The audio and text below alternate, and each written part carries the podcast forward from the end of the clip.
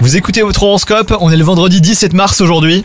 Les béliers, si vous êtes en couple, il est temps de discuter d'un projet qui vous emballe moins que votre partenaire. Quelles concessions pouvez-vous faire? Y avez-vous réfléchi avant de faire des promesses que vous ne tiendrez peut-être pas?